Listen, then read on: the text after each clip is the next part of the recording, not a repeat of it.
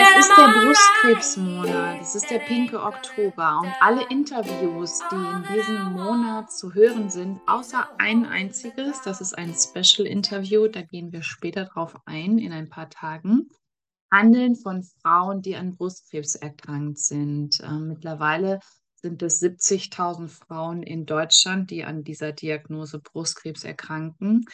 Ich bin eine davon gewesen und ähm, zähle mich zu diesen acht Frauen, denen es, die es treffen kann. Krebs kennt kein Alter und auch gerade die Diagnose Brustkrebs, genau da werden die Frauen immer jünger. Deswegen bin ich so dankbar, dass so viele Frauen den Mut hatten, jetzt ihre Geschichte im pinken Oktober zu erzählen und um dir Mut zu machen. Denn aus jeder Geschichte können wir ganz, ganz viel Mut und Hoffnung und Kraft hinausziehen. Das ist das Besondere, was meinen Podcast ausmacht. Deswegen freue ich mich sehr, dass jetzt hier ganz, ganz viele wundervolle Interviews stattfinden und wünsche dir viel Freude damit. Und ich möchte dich auch nochmal darauf aufmerksam machen, dass es ganz, ganz wichtig ist, dass du dich selber abtastest, jeden ersten des Monats. Pack es dir an den Spiegel, mach dir einen Termin in deinen Terminkalender und bitte geh regelmäßig zur Vorsorge. In diesem Sinne wünsche ich dir einen wunderschönen Monat, freue mich auf ganz, ganz viele Interviews und natürlich auch über eine positive Bewertung bei iTunes und wenn du meinen Podcast weiterempfiehlst, damit ganz, ganz viele Menschen darauf aufmerksam werden. In diesem Sinne, hab viel Spaß bei dem nächsten Interview. Alles Liebe, deine Kendra. Einen wunderschönen guten Morgen. Es ist Montag und es erwartet dich eine neue Podcast-Folge bei Krebs als zweite Chance, der Mutmacher-Podcast. Mein Name ist Kendra Zwiefka und heute habe ich einen ganz, ganz wundervollen Menschen hier sitzen, denn die liebe Matthäa sitzt bei mir. Und Matthäa ist 27 Jahre alt und mit 25 bekam sie die Diagnose Brustkrebs. Matthäas Mama ist selber 2013 an Brustkrebs erkrankt. Heute geht es ihr aber gut.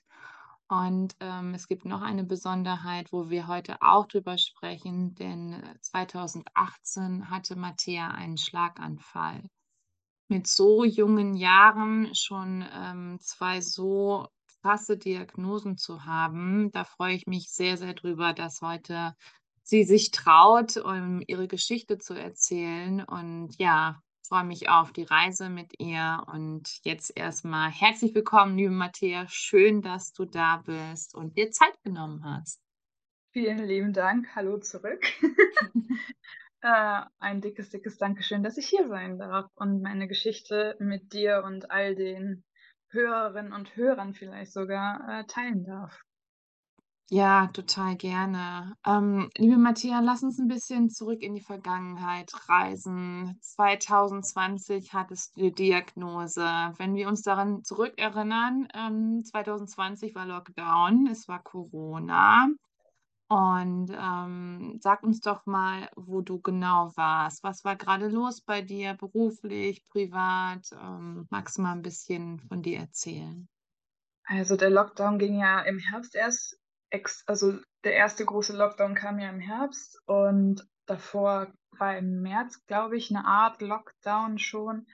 Und zu dem Zeitpunkt vor der Diagnose, das heißt vor September 2020, stand ich gerade mitten in der, im zweiten Ausbildungsjahr meiner Erzieherausbildung, kurz vor der Ziellinie, kurz vor, vor dem Abschluss gefühlt, klar noch ein Jahr hin, aber es hat sich näher und realistischer angefühlt als im ersten Jahr.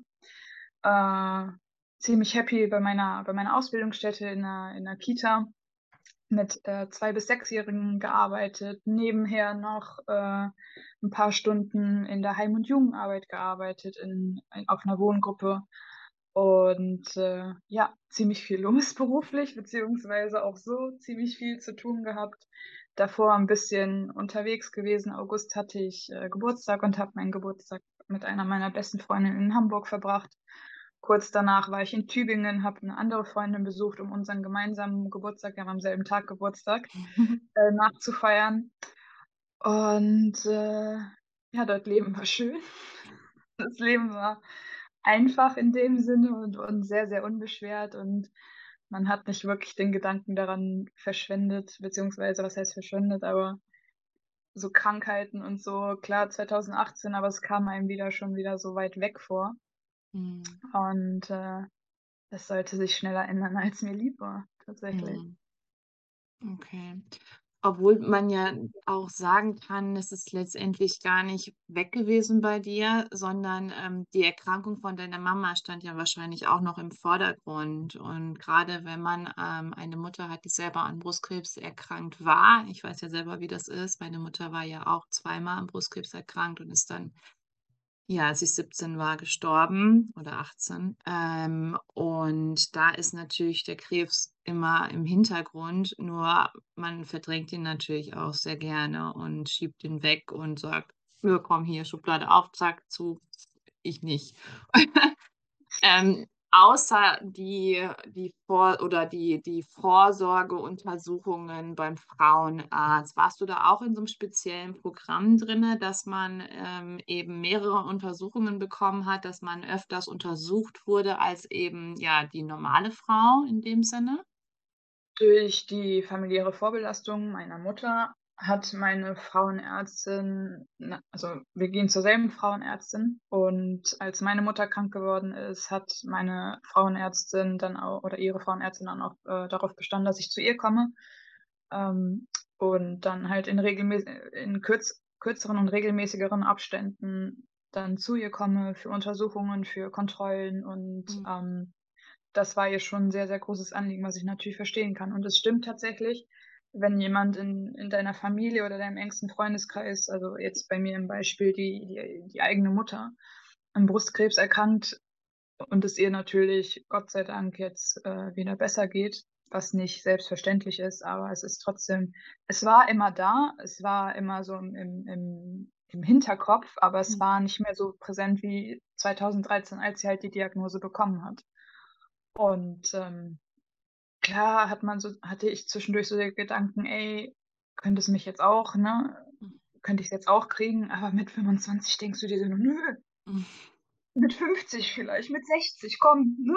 Mhm. Aber wenn man halt, sage ich mal, schon die erste gesundheitliche Keule um die Ohren gefetzt kriegt mit mit grade mal 22, indem dir 'ne Ärztin sagt, sie hat 'n Schlaganfall und du denkst dir so: „Mhm, ja, okay.“ Ist man natürlich 'n bisschen vorsichtiger beziehungsweise hat 'ne andere Denke zu zu zum Thema eigene Gesundheit und Krankheiten, aber will das natürlich nicht so allgegenwärtig haben. Mhm.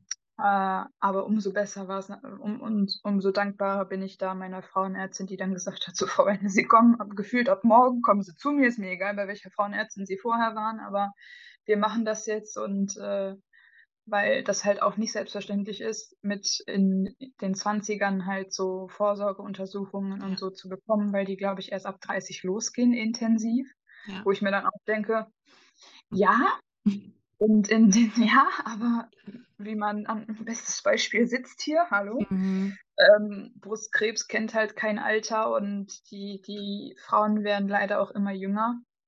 Äh, Yes. meine Frauen meine Frauenärztin hat mir auch von einer Patientin erzählt, die zu dem Zeitpunkt, als ich krank geworden bin, 20 gewesen ist. Mhm. Und das sind Ja. noch mal 5 Jahre Ja. weniger als bei Mhm. mir und da habe ich mir auch gedacht: „Leute, Mhm. ja, super.“ Ja. Da da muss ich tatsächlich sagen, also, das ist klar mit das ist halt auch genauso wie beim Schlaganfall denkt man mit mit 20, 30 nie nicht dran, weil man weil man halt noch die Denke hat: „Okay, du erst wenn du älter wirst, wirst du krank.“ Also, dann Mhm. ist das eher realistischer, aber das ist leider, leider, leider nicht mehr der Fall.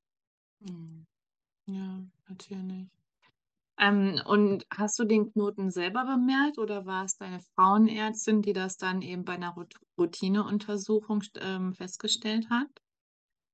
Das das Absurde ist tatsächlich, ähm, 2 Wochen ne, 3 Wochen sogar 3 Wochen vorher war ich in Tübingen Und da ging es mir noch komplett super. Also keine Schmerzen, keine, keine Beschwerden in irgendwelcher, in irgendeiner Art und Weise. Und in der Woche vor dem 17.09., wo ich dann die finale Diagnose bekommen habe, hat meine rechte Brust langsam angefangen weh zu tun. Aber es war so, okay, vielleicht, ne, Brüste tun zwischendurch einfach mal weh, Schmerzen, denkst du dir nichts bei.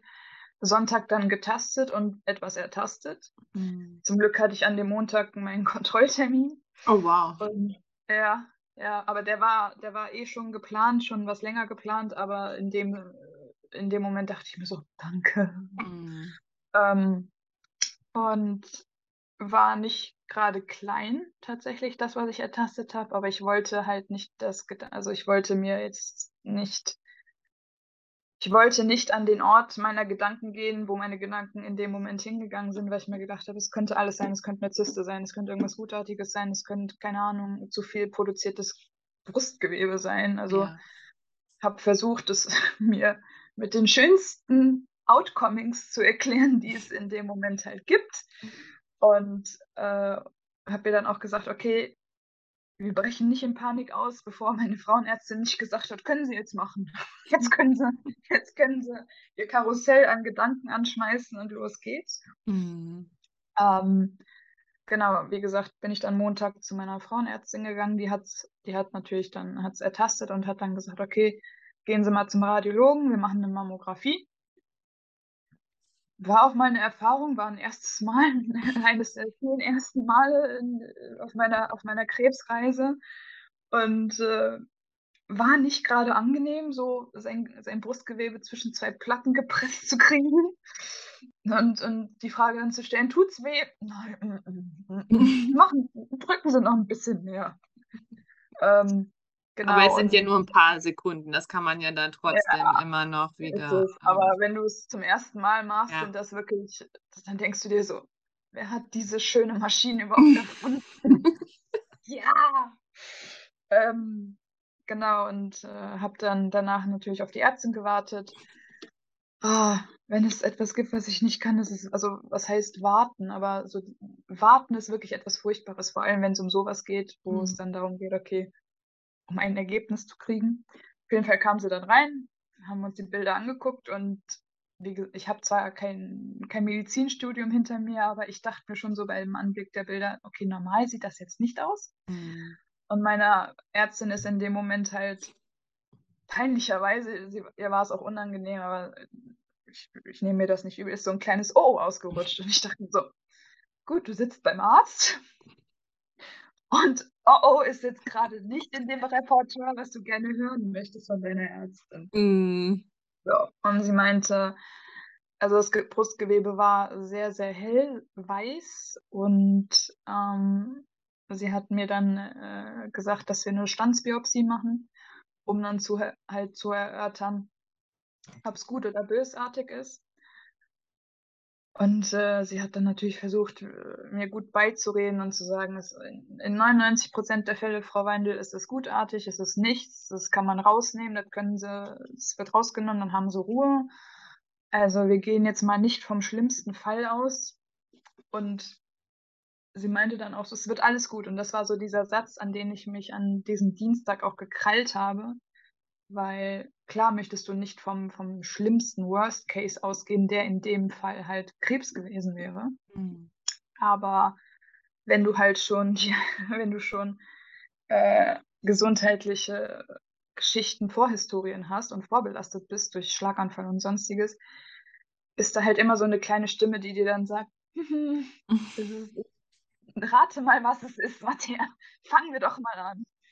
So, mhm. und, und du möchtest natürlich positiv bleiben und, und versuchen, aber das ist wirklich, wirklich schwer. Vor allem, wenn wenn es so eine 50-50 Chance ist und, und dein, dein Gedankenkarussell Runde um Runde um Runde fährt und du natürlich was dann auch noch das Beste tust, nämlich Google fragen. Mhm. Wenn du mhm. Google nach Krankheiten fragst, ist es sowieso immer, du stirbst. Egal was es ist, du stirbst.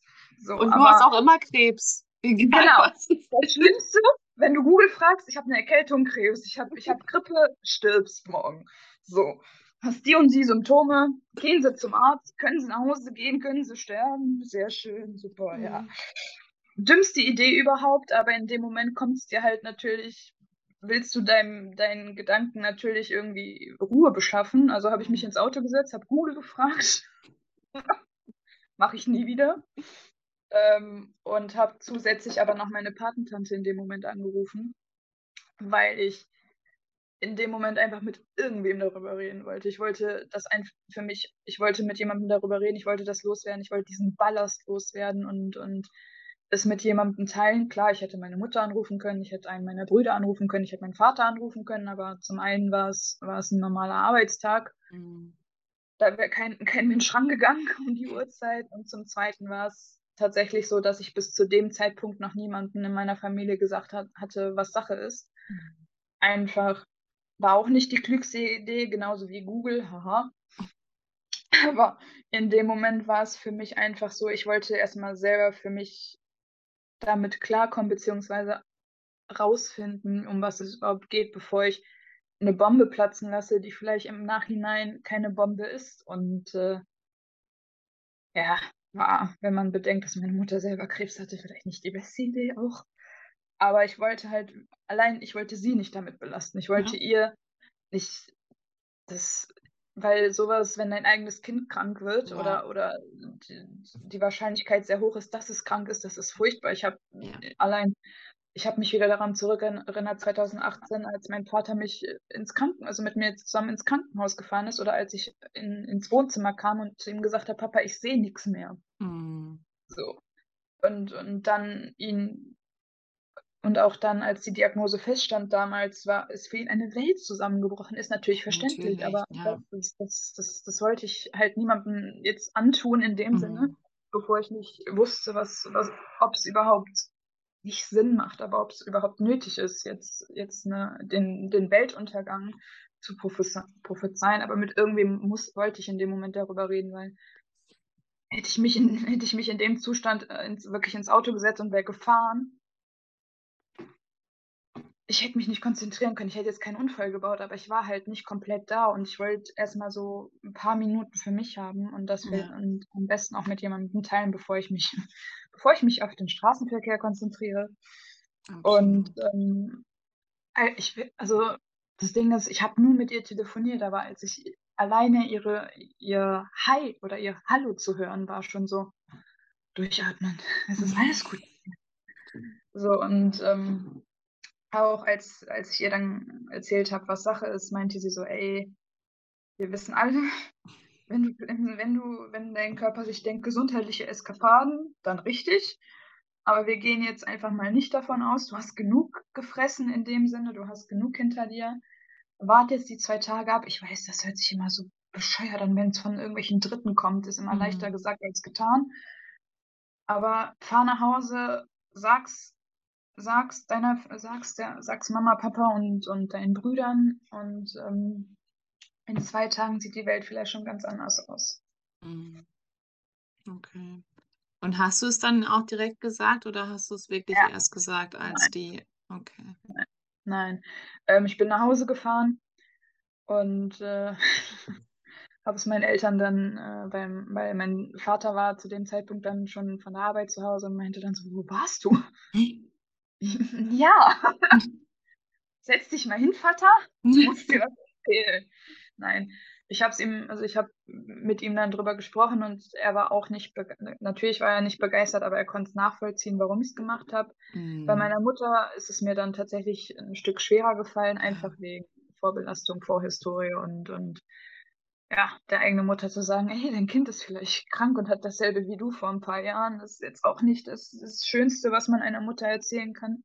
Mhm. Die ist dann auch ein bisschen ausgetingelt, was ich verstehen kann, weil äh, sie dann auch gesagt hat, Matthäa, von der Woche waren, also sie und mein, einer meiner Brüder waren von, in der Woche davor im Urlaub und sie meinte so, du hast nichts gesagt? Nichts! Ja, bis dato war da auch nichts gefühlt. Bis Sonntag. Und ähm, ja, man hat schon so ein bisschen gemerkt, in der Zeit waren halt alle, und dann natürlich, ne, habe ich es auch meinen Brüdern gesagt und, und ja, alle waren so ein bisschen auf, auf on edge und, und wollten natürlich nicht vom Worst Case ausgehen, aber es war natürlich schwierig, wenn, wenn sowas über dir hängt. Ja. So. Und äh, wir haben es auch versucht, so ein bisschen zu vermeiden, das Thema. Nicht, weil ich nicht darüber reden wollte, aber ich glaube, wir alle wollten irgendwo damit versuchen zu kooperieren und umzugehen und äh, das Beste draus zu machen. Äh, ja, aber im Nachhinein bin ich sehr, sehr dankbar, dass ich es ihnen vorher gesagt habe und nicht erst so, Mhm. Bombe ist geplatzt, Mhm. super. Mhm. Okay. Ähm, zwei Tage später hattest du dann äh, Gewissheit, dass es eben ähm, Brustkrebs ist. Äh, wurde bei dir der Gentest gemacht? Ähm, wurde er, aber ein bisschen später erst im Brustzentrum tatsächlich, um, um, auf, um zu klären, ob es genetisch ist, was es Gott sei Dank nicht ist. Mhm. Aber genau, zwei Tage später habe ich dann, äh, ich, ich werde diesen Moment nie vergessen. Okay, der hat sich wahrscheinlich für alle irgendwo im Hirn eingebrannt, aber ich, ich, ich habe an dem Donnerstag auf, war ich auf der Wohngruppe, wo ich ja nebenher noch gearbeitet habe. Und ähm, mein Bruder hat, also einer meiner Brüder ist Arzt. Ich war in Mhm. meinem Leben dankbarer darüber, als in dem Moment und als ich meinen Schlaganfall hatte. Und er hat mich dann halt abgeholt und ich auch meine Kollegin, also meine Arbeitskollegin hat dann auch gesagt, viel Glück. Also ich hatte denen erzählt, so ich habe einen Arzt, einen wichtigen, wichtigen Arzttermin, war er Mhm. auch, aber ich habe ihm natürlich nicht gesagt, worum es geht.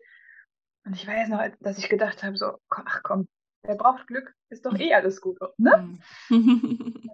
Wir sind dann hingefahren und die Nervosität, Angst und, und, und, und, und dieses Gefühl, nicht atmen zu können, beziehungsweise, dass dir das Herz jede Minute aus, aus der Brust springt, wurde halt, je näher wir der, der Praxis gekommen sind, immer, immer größer. Und ich weiß noch, als ich, ich saß vor diesem, vor sein, ich habe auf diese Tür von ihm gestarrt, von seinem, vom Arztzimmer, vom, vom Besprechungszimmer, Behandlungszimmer.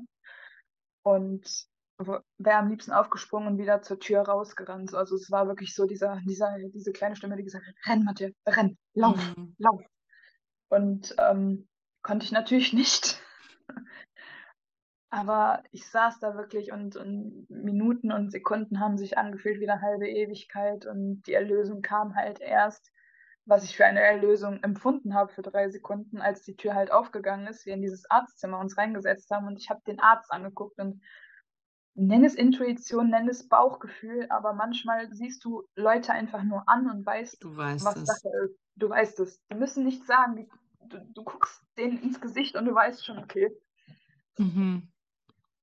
es braucht keine Worte und bei ihm war es halt genauso. Der Blick hat alles gesagt und, und ja, ähm, es wurde, also der, der Boden hat sich aufgetan und ich bin, bin, bin, bin gefallen und ich werde auch, er meinte dann auch so, ich würde Ihnen so, so, so gern etwas anderes sagen, Frau Weindl, wirklich, weil mit 25 sollten Sie nicht hier sitzen, aber dann Mhm. würde ich lügen.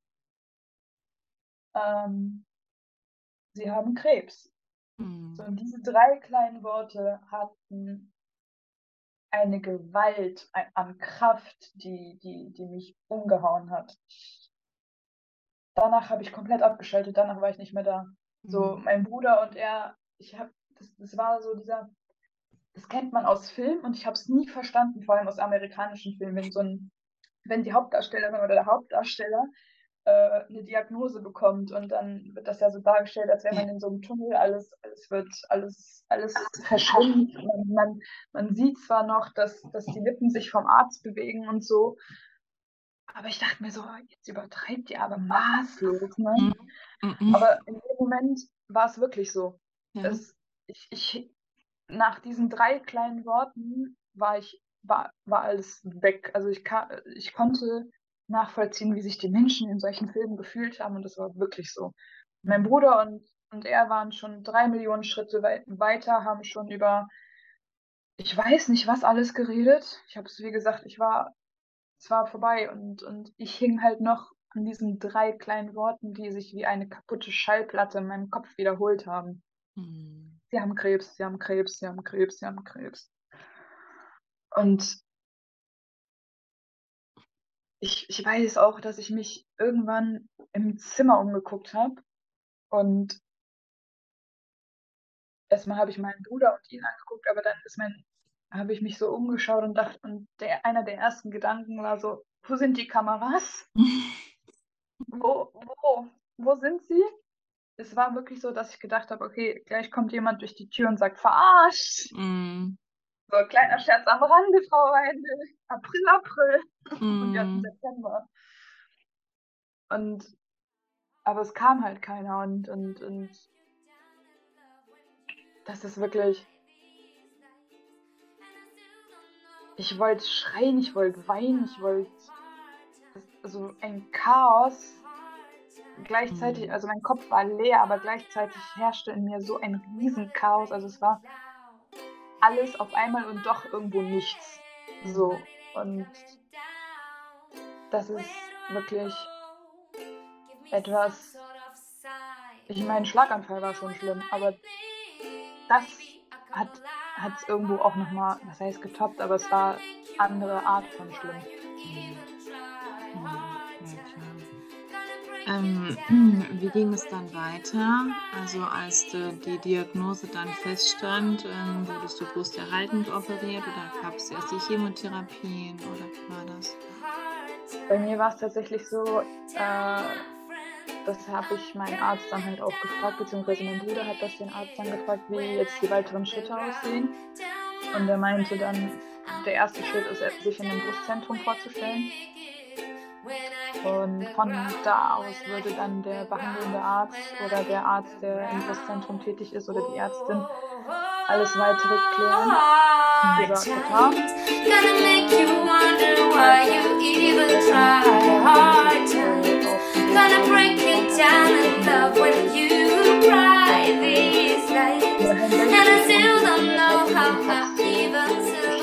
Und das war dann ein Gesprächstermin, zumindest ja.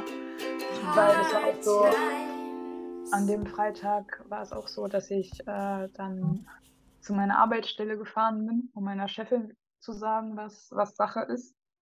Und das war auch ziemlich hart, weil, wie gesagt, ich habe, ich habe, ich liebe meinen Job immer noch, aber in dem Moment war es so, okay, das wird vielleicht das letzte Mal sein, so. Und das war auch ein Gedanke, der so surreal gewesen ist, aber wo ich mir gedacht habe, das ist jetzt bald irgendwie deine neue Re Realität und irgendwie musst du, musst du dich damit befassen. Und das war schon hart, äh, so ihr Mhm. sagen zu müssen, so, ey, äh, das wird jetzt erstmal das letzte Mal sein, dass ich hier bin und, und, und äh, kein, ich habe keine Ahnung, wie es weitergehen soll.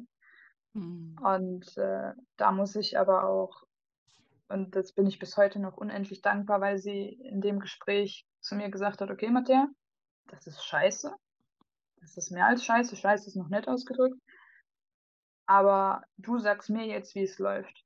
Du sagst mir, was du brauchst und ich Ja. versuche es umzusetzen. So.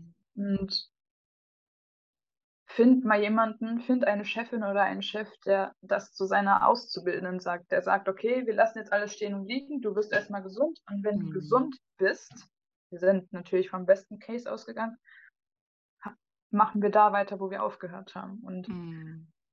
genau, dann kurz, dann bin ich da aus der Tür und mein Vater stand auf dem Parkplatz und ich dachte mir so, was machst du hier? Ja, was machst du hier? Dann meinte er so, seine Frauenärztin hat an, gerade angerufen, sie hat uns einen äh, Gesprächstermin in Köln in einem Brustzentrum äh, geschaffen können. Also nach Köln ins Brustzentrum. Oh wow, von Und- Hamburg aus? Okay. Yep. ähm, also innerhalb von ein paar Stunden. Und sie hat, sie hat ihre Worte wahr gemacht, weil ich weiß noch, am Donnerstag hatte ich mit ihr telefoniert und sie meinte so, okay, ich setz, ich klemme mich morgen oder heute noch hinter das Telefon und zwar so lange, bis die an, auf der anderen Seite an der Leitung mich hassen. so lange mache ich das. Genau, und dann sind wir nach Köln gefahren, ins Brustzentrum. Ähm, der Arzt hat mich da dann äh, untersucht, hat sich das alles angeguckt und ähm, hat mir dann gesagt, dass jetzt in der kom- daraufkommenden, also in der darauffolgenden Woche ein paar Untersuchungen anstehen. Das heißt Knochendichte-Messung, MRT, CT, Kinderwunschklinik, ähm, Mhm. Vorstellung bei, bei auf der Onkoambulanz, einfach um, um abzuklären, wie jetzt die Therapie aussieht. Um zu gucken, okay, welche Therapie kommt überhaupt in Frage und welche Therapie macht Sinn. Mhm. Und ähm, genau nach dieser wunderschönen Horrorwoche im Krankenhaus stand dann, stand dann bei mir tatsächlich fest, dass wir erst Chemo machen und dann operieren würden. Mhm. Und du hast das Ganze in Köln gemacht? Ja. In Mhm. Köln-Hohlweide im Brustzentrum habe ich sowohl meine Chemotherapie gemacht als auch meine OPs. Genau. Mhm. Und du wurdest dann aber direkt stationär aufgenommen, damit eben alles dann in eins dann stattfinden kann und, ähm, ja, weil der Weg ja wahrscheinlich von Hamburg nach Köln auch zu weit ist, oder? Äh, ich wohne ja tatsächlich in der Nähe von Köln. Ah, so, okay. Genau. Äh, das heißt, ich bin dann immer mit dem Taxi, äh, mit 'ner äh, mit 'ner Krankenfahrt sozusagen immer nach Köln für die für die Chemo und dann wieder nach Hause. Also war's ambulant hin, erledigen, nach Hause. Mhm. Und genau, das ging dann bis Februar. Mhm. Aber wie allein diese Ne, sag ruhig. okay. Ähm, aber allein diese diese komplette Krankenhauswoche war echt viel. Allein die ganzen Untersuchungen, diese Knochendichte-Messungen. Also von ich wurde wirklich von Kopf bis Fuß einmal komplett, äh, auf 'n Kopf gestellt. Äh, mir wurde, keine Ahnung, wie viel gefühlt literweise Blut abgenommen und der surrealste Termin in dieser ganzen Woche war halt in der Kinderwunschklinik. Du sitzt halt mit klar, es gehört zur Prozedur, um abzuklären vor Chemo und so und, ähm, musst du natürlich darüber informiert werden, ähm, aber du sitzt dann da mit 25, hast keinen Gedanken an überhaupt an Kinder verschwendet. Klar, ich arbeite mit Kindern, aber das das ist mei also das eine hat ja mit dem anderen nichts zu tun und wirst darüber aufgeklärt, was für was für, ähm, Möglichkeiten du hast und und sitzt dann da gefühlt von Tuten und Blasen, keine Ahnung. Mhm. Hattest bist noch nicht mal wirklich dahinter gekommen, was eigentlich grade wirklich passiert. Also, der Kopf kam nicht hinterher, mein Körper kam nicht hinterher so und ich weiß auch noch, wie mein Bruder nach diesem Termin zu mir gesagt hat im Auto, bevor wir losgefahren sind und das weiß ich auch. Das wusste ich zu dem Zeitpunkt auch, aber es war trotzdem Kacke, um's auf gut Deutsch auszudrücken. Er meinte zu mir, dass alle, eg jegliches Personal, jegliche Ärzte und Ärztinnen, die wir jetzt sehen, jegliches Krankenpersonal, jegliche egal wo wir jetzt grade hintingeln ähm, mir helfen wollen. Sie wollen Mhm. mir sie wollen mir nichts Böses, sie wollen sie wollen mir mir nicht irgendwie eins reindrücken und und versuchen mich zu unterstützen, da auf diesem Weg das einigermaßen so gut wie es geht halt zu überstehen, Mhm. die Therapie so gut wie möglich zu beginnen und auch durchziehen zu können, aber auch mir versuchen, die Zeit so das hört sich immer so so suspekt an, aber so angenehm wie möglich zu gestalten, weil Zeit in dem Kontext einfach etwas war, was wir nicht hatten. Ja, genau. Zeit war in dem Kontext unser größter Gegenspieler, unser größter Feind, weil Zeit in dem Sinne etwas Negatives dargestellt hat oder ja doch hat, weil wir's einfach nicht hatten. Wir hatten Mhm. in dem Sinne keine Zeit groß, die man mir alleine geben konn man ich konnte oder wir konnten nicht auf einen wie bei einer Kassett bei wie bei einer Kassette auf Stopp drücken oder bei einem Song oder bei bei irgendwas anderem und einfach mal Pause Pause Mhm. drücken und und sagen: „Okay, Mattea, du hast jetzt 'ne Woche. Realisier das mal, komm zur Ruhe und dann machen wir Mhm. weiter.“ Hatten wir nicht und und Mhm. da diese Woche und war einfach um das irgendwie so angenehm und einfach wie möglich zu gestalten. Aber es war trotzdem richtig, richtig komisch, mit 25 in der Kinderwunschklinik zu sitzen und darüber zu entscheiden eine Entscheidung zu treffen, die mich aktuell betraf, aber auch mein zukünftiges Ich. Mhm. Weil Chemo nun mal auch den Geburts- oder Gebärapparat, sage ich mal, die, die Gebärorgane angreifen könnte, weil es Chemo egal ist, ob dein Gewebe gesund ist oder nicht. Es, Mm. es macht dich, es macht kaputt. Ja. Und aber das war wirklich, und dann nach Hause zu fahren und, und da, das war einer der vielen Momente, wo ich meiner Mutter sehr, sehr dankbar bin, weil ich in dem, in der Hinsicht jemanden hatte, mit dem ich darüber reden konnte, der es verstanden hat. Der Ja. wusste, wie es ist und der, die wusste, was ich gerade durchmache. Meine Mutter musste zwar keine Chemo machen, meiner Mutter wurden die Brüste direkt abgenommen. Also sie hat direkt Masektomie gemacht mit Tumorentfernung. Aber ich hatte trotzdem eine Art Verbündete in ihr und, und konnte mich bei ihr auskotzen. Auch bei, so- bei, bei dieser, ähm, bei diesem Thema. Und ähm, weil das ist ein Thema, sie meinte, Matja, ich habe das schon. Ich habe euch drei, ich hab, ich hab, ich hatte meine schönen 20er, 30er und so.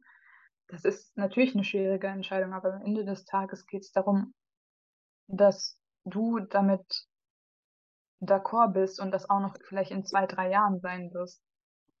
Mm. Und ähm, ich habe mich dann dazu entschieden, nichts davon zu machen, also weder Eizellen einfrieren zu lassen, noch mir irgendwas entfernen zu lassen, weil die OP eine Woche vor der Chemo, vor Chemobeginn angesetzt worden wäre. Und ich dachte mir so, du unterziehst dich jetzt keiner OP Mm. und lässt dir danach Gift ins, in den Körper jagen. Ja, wow, Wahnsinn. Ähm, wie, wie erging es dir während den Chemotherapien? Hast du sie gut vertragen oder ähm, gab es viele Nebenwirkungen? Ähm, wir haben mit dem stärkeren Mittel begonnen. Ich kann ja jetzt gerade wirklich, ich müsste nochmal nachschauen, wie es heißt, aber das habe ich äh, innerhalb, also es waren vier Einheiten, die ich bekommen habe. ECs Mit einem Abstand, wahrscheinlich. genau, äh, mit einem Abstand von zwei Wochen. Das heißt eine Chemowoche, eine Nicht-Chemowoche, weil es halt, und das hat mir meine Onkoärztin auf der Onkoambulanz halt auch gesagt, Frau Weindl, das Zeug haut rein. Ich so, okay, yay, schön. Das Danke. möchte man hören. Genau. Aber na, es war ihre Art, mir, äh, mir klar zu machen, beziehungsweise zu versuchen, weil sie meinte, ich könnte ihnen jetzt das Blaue vom Himmel, runterreden, so, und es würde nichts bringen, so, weil jeder Körper darauf anders reagiert und, und wir immer noch hier von etwas reden, was ihren Körper kaputt macht. Und ähm, ich könnte ihnen das jetzt auch schön reden, aber dann würde ich lügen. Dann würden sie nächste Woche hier stehen und sagen, sie haben mir letzte Woche gesagt. Und ähm, genau, also das Chemomittel war wirklich sehr, sehr hart. Also es hat mich komplett ausgenockt. Ich weiß auch, also das, das erste Mal Chemo, so der, der Tag selber, ging mir eigentlich ganz gut, der Mhm. Chemotag. Und dann so ab Mittwoch ging es bergab. Und am, Mo und am Sonntag konnte man mich wieder gebrauchen. So. Und das war wirklich etwas, in dieser ganzen, auf dieser ganzen Krebsreise war Chemo wirklich das Schlimmste der ganzen Therapien für mich. Einfach weil deinem Körper wird Gift zugefügt, um, um dir danach helfen zu können.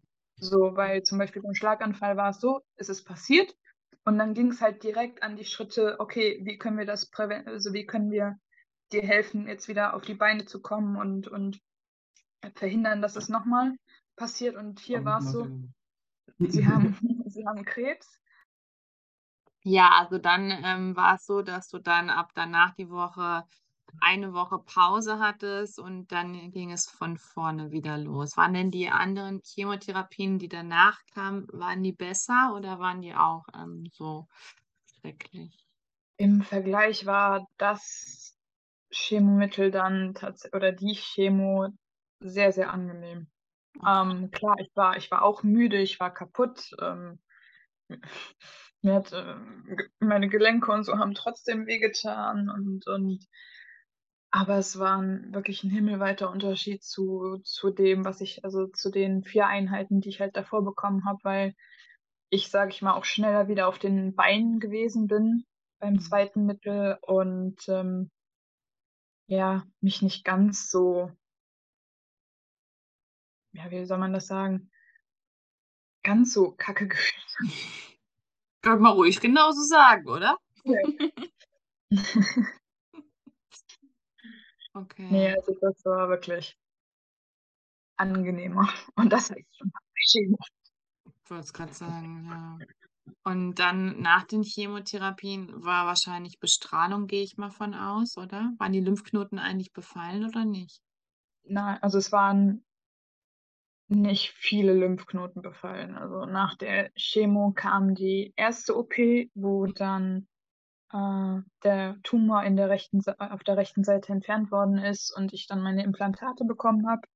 Also Brustaufbau direkt in einem. Mhm. Und da wurden dann auch auf der rechten Seite, äh, ich glaube, vier, fünf Lymphknoten entfernt, aber der Rest war eigentlich unauffällig, also der Rest war wirklich unauffällig. Nur dass dann äh, anderthalb Wochen später ähm, hatte ich meinen Kontrolltermin auch im Brustzentrum und da hat mir mein Arzt dann, es hat mit mir dann das pathologische, den pathologischen Komplettbefund äh, besprochen, der dann äh, au so aussah, dass der äh, zum einen war der Tumor geschrumpft von Mhm. sechs äh, anfänglichen sechs Zentimetern auf Oh, sechs Zentimeter? Das war ein ganz schöner Oschi. Und Mhm. äh, er meinte auch so, Frau Weindl, Sie haben mich so, weil ich habe ihn wirklich nur einmal nach der OP gesehen und dann gar nicht mehr, weil er meinte, sechs Zentimeter für einen Pathologen zu untersuchen ist schon nicht ohne. Das ist viel Arbeit. Mhm. Ähm, genau, aber der ist tatsächlich durch die Chemo geschrumpft auf vier Zentimeter, Oh, aber halt immer noch da. Aber das heißt schon mal, also es war schon mal etwas. Äh, die nicht ganz so gute Nachricht, die er mir dann leider überbringen musste, war, dass er hatte ja gesundes Gewebe mitgeschnitten um den Tumor herum. Und da war es dann leider der Fall, dass das äh, äh, komplett, was heißt komplett, aber mit sehr viel Krebszellen befallen gewesen ist und diese Zellen auch wieder kurz davor waren, umzumutieren. Das heißt von gutartig auf bösartig. Und ähm, er meinte, Frau Wandel, Sie sahen aus wie, glaube ich, Ihr Foto, als Sie die, Masek äh, die ähm, Mammographie gemacht haben. Also es hat wieder geleuchtet wie so eine Weihnachtsbeleuchtung. Mhm. Und ähm, das war dann halt wieder so ein richtiges Setback, weil ich mich wieder so zurückversetzt gefühlt habe an Tag meiner Diagnose. Und äh, er mir dann halt auch gesagt hat, okay, wir haben jetzt zwei Möglichkeiten. Entweder wir belassen es jetzt so, wie es ist, das heißt mit ihren Implantaten und, und sie kommen halt in nicht Jahresabständen, sondern halbjährlich, wenn nicht sogar alle vier bis fünf Monate. Und wenn wir halt was finden, schneiden wir sie auf, holen es raus, schneiden sie wieder zu. Ähm, oder wir entfernen die komplette rechte Brust und dann haben sie in dem Sinne Ruhe. Mhm. Und dann sitzt du da halt mit 26 und also fast 26 und denkst dir, ja. Weil das Ding ist, für mich war der Brustaufbau so mein, mein Schlussstrich. Klar, danach Mhm. kam noch Bestrahlung. Ähm, aber für mich hat das so das äh, hat diese OP das Ende für mich dargestellt. So, okay, ich habe jetzt neue schöne Brüste, der Krebs ist weg, der Krebs ist raus. Ich werde zwar noch bestrahlt, aber das ist, das ist nebensächlich so. Und dann halt wieder so bei Null gefühlt anzufangen, Mhm. war halt echt ätzend. Mhm. Äh, genau, und das, dann wurde ich am 30. Warte, wann wurde ich heute operiert? 25, also in der letzten Aprilwoche wurde ich dann operiert, kurz vor Ostern. Mhm. Und äh, das waren, glaube ich, zwei Wochen, die ich dann Zeit hatte, mich darauf irgendwie vorzubereiten. Und das ist suspekt, sich auf etwas vorzubereiten, was, worauf du keinen Einfluss hast, vor allem. Das war, also ich bin, ich war wirklich taub und stumpf, weil das, wie willst du dich darauf vorbereiten, dass dir in zwei Wochen etwas fehlt? Mhm. so dass ein Körperteil von dir fehlt. Klar, es ist in Anführungszeichen nur eine Brust, aber es ist trotzdem meine Brust und es ist Teil me meines Körpers, meiner Weiblichkeit, meiner Femininität. Total. Und auch Und auch wenn mich Leute gefragt haben, wie geht's dir? Ich so, gib mir eine Emotion, sag mir eine Emotion und ich spiele sie dir. Gib, Mhm. gib her, ich mach.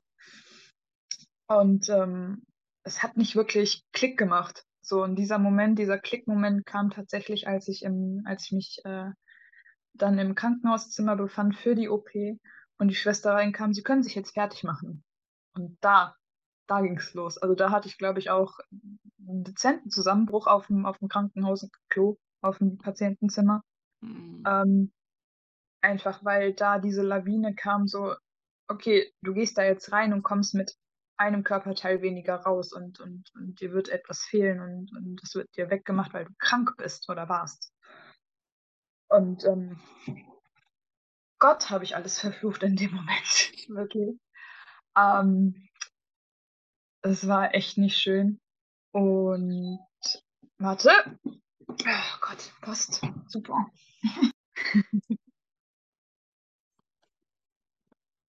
Ähm, du hattest dann also so gesehen vor deiner Brust-OP einen Nervenzusammenbruch. Kann man das so zusammenfassen? Also ein Mental Breakdown, wenn man so möchte. Mhm. Und ich weiß auch da, noch, dass ich den Weg, also ich, also ich habe mich natürlich fertig gemacht und, und dann ins Bett gelegt und dann kamen halt äh, zwei Schwestern, um mich runterzufahren. Und den Weg, glaube ich, aus meinem Zimmer bis in den OP-Saal habe ich nur geheult. Nur Mhm. geheult. Ähm, und war so süß. Eine der OP-Schwestern hat mir die ganze Zeit die Tränen getrocknet und mir dann so die ganze Zeit die Nase auch geputzt und, und, und hat dann versucht, mich irgendwie abzulenken, wo sie dann auch meinte, ich komme mir richtig bescheuert vor, weil ich weiß, wie dumm das gerade ist, aber es tut mir so leid. Ich so, ja, nein, kann man halt nichts machen und, und ähm, genau, dann äh, war die OP. Äh, ich, ich weiß, also ich habe natürlich durch die Narkose und so nichts mitbekommen. Der nächste Moment, wo ich dann wieder wache war, war auf dem Zimmer. Und ich weiß, dass die Schwester dann reinkam, mich untersucht hat und meinte so, rufen Sie bitte Ihren Bruder an. Ich so, welchen? Egal welchen. Beide klären uns das Schwesternzimmer kaputt. Ich so, okay. Ja, wo ich mir dann auch gedacht habe, Leute, wo soll ich denn sein? Ich bin im Krankenhaus, ich wurde operiert. Ich bin Mhm. nicht in Urlaub gefahren oder so. Ich bin, bin jetzt nirgendwo an einem schöneren Ort als hier. Und dann habe ich meinen Bruder, und ich, an, in der Woche ist äh, mein jüngerer Bruder umgezogen und ich habe Mhm. ihn angerufen.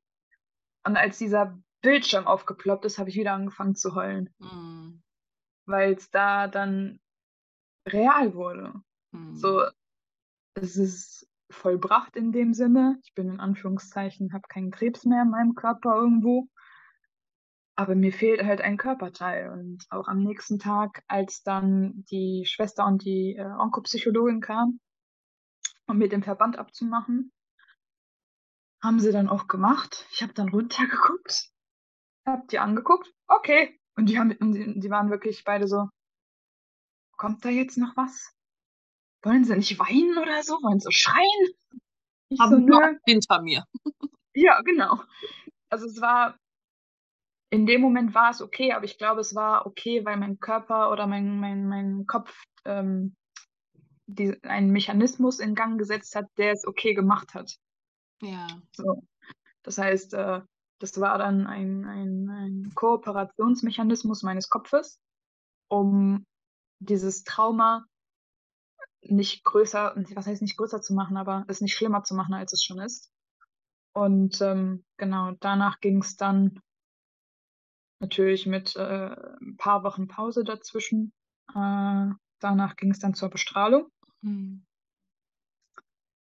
Äh, die war auch sehr intensiv. Es war auch ein, eine interessante Erfahrung, auch ein, ein erstes Mal. So. Ähm, und das war dann im Mai und Juni um den Dreh. Und in der Zeit, also das muss man, das ist auch etwas, was ich, wo ich mir dann dachte, Alter, wie hast du das eigentlich hinbekommen? Weil Mhm. ähm, ich habe im Januar dann äh, des Jahres 2021 wieder angefangen mit Schule, aber da durch Lockdown hatten wir dann Online-Unterricht. Mhm. Aber da habe ich dann wieder angefangen oder versucht anzufangen, am, am Unterrichtsgeschehen teilzunehmen. Ich habe im Mai und im Juni Bestrahlung gemacht und es habe meine Abschlussprüfung geschrieben. Also ich bin zur Wow. Abschluss, ja, ich bin zur Abschlussprüfung gefahren, habe die geschrieben und bin danach zur Bestrahlung gefahren. So, ja. Respekt. Ja, ja. Und ähm, genau, habe dann auch im, im, im Juni mit meinen Klassenkameraden deren Abschluss gefeiert. Ich musste ja noch praktische Zeit nachholen, die ich aufgrund der Krankheit halt nicht in, in der Einrichtung war, was aber nicht schlimm war. Aber das war auch so, es war trotzdem, auch wenn ich kein Zeugnis bekommen habe, war es ein sehr, sehr schöner Moment. Aber Mhm. ich habe tatsächlich nicht alle Bestrahlungen gemacht. Also es waren 28 angesetzt und ich habe nach, ich glaube, 22 aufgehört, Mhm. weil meine Haut, das Ding ist, der Körper ist, oder das, der Lehrbuchkörper in so Medizinbüchern ist weiß. Mhm. Die, Ha- die, die Haut, mit denen die am meisten zu tun hatten, ist weiß. Ich bin jetzt auch nicht gerade dunkel, aber ich habe halt Melanin, einen hohen Melaninanteil. Ach so. Mhm. Äh, durch die Bestrahlung hat sie mir dann natürlich gesagt, das ist wie Sonnenbrand. Mhm. Ich sah aus wie Verbrand. Das war kein Sonnenbrand mehr, ich war Verbrand. Das war also hier komplett alles schwarz bis unter die Achsel. Boah. Und irgendwann, ja, irgendwann hat, war das, war es dann auch so, dass nichts mehr ging. Keine, keine Babycreme, nichts, keine Creme, kein Aloe Vera Gel, nichts hat mir geholfen. Es hat wehgetan. Ich bin mit diesen Bandagen, die ich nach der Masektomie hatte, rumgelaufen zu Hause, weil jeglicher Stoff einfach wehgetan hat auf der Haut. Und da habe ich dann auch gesagt, so, 22 war schön, reicht jetzt auch. Ja, klar. Natürlich. Irgendwann Genau. kann der Körper auch nicht mehr und der signalisiert es dir ja auch die ganze Zeit und ähm, dann ist auch irgendwann mal Ende, ne? Ja. Mhm. Okay. Und danach ging es in Reha. Das war schön. Okay. Das war schön. Äh, Jetzt spulen wir mal so ein bisschen vor. Ähm, wie geht es dir jetzt? Konntest du dich jetzt mit der Situation, ja, was nicht anfreunden, aber ich meine, konntest du es jetzt akzeptieren und ähm, deinen Frieden auch finden? Und ähm, ja, was sagst du dazu? Ähm, konnte ich tatsächlich, also Frieden finden ist, glaube ich, nicht das passende Wort, wenn, wenn du, wenn du so eine krank, also wenn du, wenn du krank gewesen bist oder krank warst. Ähm,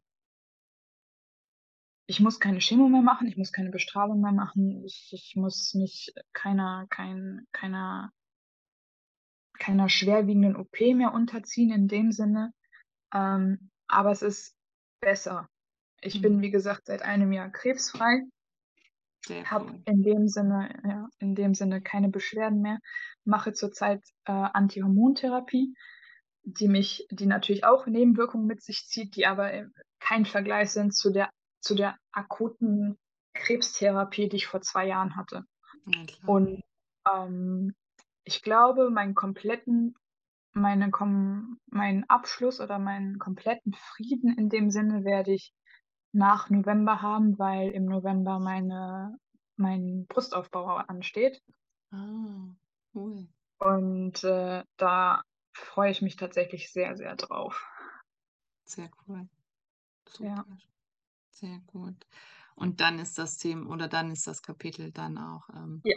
abgeschlossen und Genau, hoffe ich zumindest. Also was heißt hoffe ich, aber letztes Jahr sollte ja schon diese Art von OP den Abschluss, sag ich mal, markieren für mich. Und dass ich ihn jetzt kriege, ist, glaube ich, auch ein, ist, ich kann es nicht in Worte fassen, wie schön dieses Gefühl ist, zu wissen, okay, im November habe ich diesen Teil wieder und, und bin wieder, oder klar, ich muss, wie gesagt, ich mache immer noch Antihormontherapie, aber der größte Batzen, dieses große, große, große Kapitel ist dann für mich abgeschlossen und vor allem, ich bin dann wieder ein Stück mehr ich. Ich Mhm. kann, ich habe mein, meinen Körper ein Stück mehr wieder und wenn, hab, werde daran nicht ständig erinnert, weil jetzt aktuell habe ich halt auf der rechten Seite zwei große Narben, die mich, wenn ich in den Spiegel gucke, daran erinnern, dass ich krank gewesen bin oder es immer noch irgendwo bin. Und ich, das, ähm, diese OP wird, glaube ich, ein schöner, schöner Abschluss. Und was ich tatsächlich auch, wodurch ich mehr Closing bekommen habe, ist tatsächlich, als ich letztes Jahr angefangen habe, Therapie zu kriegen oder zu machen. Mhm. Dafür, ja. Ja, weil weil du angefangen hast, das Ganze zu verarbeiten dann Genau. eben auch, ne? Was so Genau. unglaublich wichtig ist, eben auch sich dort begleiten zu lassen, egal Ja. in welcher Form eben. Also, kann ich jedem nur empfehlen, es wirklich, äh, zu machen, weil und sich vielleicht auch jemanden zu suchen, der der in dem Bereich irgendwie therapeutisch, ob's onko äh, psychologisch oder traumatherapeutisch, also in also 'ne Zusatzausbildung oder Zusatzqualifikation hat, weil ich war auch ganz, ganz lange der Meinung: „Komm, ich kriege das alleine hin. Ich ich komme damit alleine klar. Ich ich kriege das alleine hin. Meine ich habe meine Familie, ich habe meine Freunde, ich habe mein ich habe Dinge, die mich äh, die die mich ausmachen, die mich ablenken und so.“ Aber irgendwann war ich an diesem Punkt und das war tatsächlich in der Reha, wo ich gemerkt habe: „Mattea, dieser“ und das meinte meine Therapeutin auch irgendwann zu mir: „Dieser schmale Grat zwischen ich kriege das noch alleine hin und dann ich komme da nicht mehr raus, ist sehr, sehr dünn und verschwimmt sehr, sehr schnell. Und ehe man es Mhm. sich versieht, sitzt du jetzt ganz theatralisch auf'm im Bett und kommst nicht mehr raus.“ Mhm. So Ja. und, äh ja, also ich kann's wirklich jedem nur ans Herz legen. Mhm. Ja, das ist, äh, total wichtig und, ähm, warum sollte man das nicht im in Anspruch nehmen, wenn es doch einem auch zusteht, ne? Also, man muss Eben. sich dafür nicht schämen, in irgendeiner, äh, Ja. Therapie zu sein, ähm, gar nicht. Es ist nämlich ein sehr, sehr mutiger Schritt und ein sehr, sehr wichtiger Schritt auch. Ähm, ansonsten, ja, wie man das eben auch so schön sagt, ähm: „Ängste fressen Seelen auf“, ne? Und, äh, so ein es ist nun mal ein Trauma gewesen und ich hatte viele in dieser kurzen Zeit einfach von Chemo über 1. OP, 2. OP, Bestrahlung und neues Körpergefühl und und das alleine irgendwie hinzukriegen und es ist nichts Verwerfliches dran. Und das ist Mhm. halt etwas nur das ist genauso nur weil ich Depressionen oder also, Depressionen und andere psychische Krankheiten sind genauso wichtige Krankheiten beziehungsweise sollten genauso ein Acknowledging bekommen wie jetzt Krankheiten, die deinen Körper betreffen, denn es geht um deinen Körper, es geht um deinen Kopf und wenn's dem Kopf nicht gut geht, geht's dem Körper nicht gut. Und ich finde es ich finde es gut, dass jetzt so langsam 'n kleiner Umschwung stattfindet, dass man nicht mehr sagt: „Okay, du gehst zur Therapie, weil irgendwas mit dir nicht stimmt“, sondern du gehst zur Mhm. Therapie, weil du weil etwas dir widerfahren ist, womit du alleine nicht klarkommst und das möchtest du aufarbeiten. Yes. Hat ja auch lang genug gedauert. Leider ja.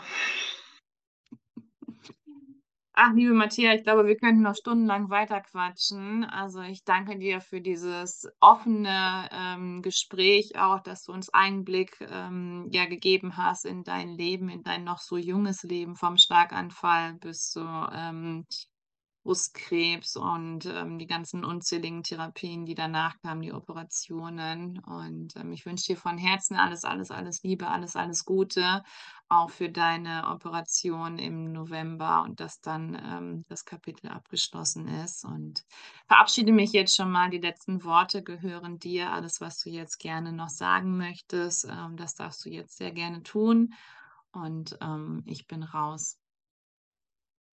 Ich bedanke mich, natürlich erst mal bei dir, liebe Kendra, für diese ja, für dieses schöne, schöne Gespräch, dass wir dass wir das geführt haben zum 2. Mal, genauso schön wie das 1. Mal, obwohl sich, äh, dazwischen sehr viel getan hat tatsächlich. Und, ähm, für diese Opportunity dafür, dass du mir diese ja, diese kleine Plattform hier gibst, um meine Geschichte zu erzählen und, ähm, vielleicht hilft sie der einen oder anderen da draußen und oder kann die ein oder andere da draußen kann relaten. Ich kann nur sagen, dass ich meinen Hut vor jeder Frau jungen Frau da draußen ziehe und ja, wir alle ziemlich starke Kämpferinnen sind. Ich danke dir, dass du immer noch dabei bist, dass du noch weiterhin zuhörst bei diesem wirklich sehr emotionalen Gespräch, sehr, sehr tiefgehendes Gespräch auch und ein etwas längeres Gespräch, aber die Zeit Hat sich auf jeden Fall gelohnt, ähm, denn Matthäa nimmt uns auf eine Reise mit vom Schlaganfall von einer Mama, die selber Brustkrebs hatte zu dem Zeitpunkt, wo sie auch an Brustkrebs erkrankt war. Sie nimmt uns mit in ihre Therapiezeiten, ähm, was alles passiert ist, wie viel Operationen sie hatte, was danach passiert ist. Und, ähm, aber auch in die dunklen Stunden, wie sie nicht wusste, wie's weitergeht und, ähm, wie sie einfach verzweifelt war, wie es manchmal auch dieser Tunnel ist, in dem man sich, ähm, befindet, wenn man so eine Diagnose um die Ohren gehauen bekommt und man denkt: „Okay, wo ist die Kamera? Wann wache ich auf? Was ist hier los?“ Und, ähm, ja, das ist so, Krebs, äh, kennt kein Alter und, ähm, man wird oder grade die Frauen, die an Brustkrebs erkranken, werden immer jünger. Und deswegen pass auf dich auf. Danke, dass du da warst. Danke, dass du uns die Zeit gegeben hast. Äh, kommentiere super, super gerne unter dem Beitrag hier auf Instagram. Teile deine Gedanken mit uns. Da würden Matthäa und ich uns sehr, sehr drüber freuen. Bewerte mich super gerne mit einer 5 Sterne, äh, Bewertung bei iTunes. Abonniere mich, damit du auch keinen der wundervollen Gespräche verpasst. Und ich freue mich schon auf nächste Woche, wo ich wieder einen ganz fantastischen Gast bei mir habe und, ähm, wünsche dir jetzt alles Gute, bleib gesund und bis ganz bald.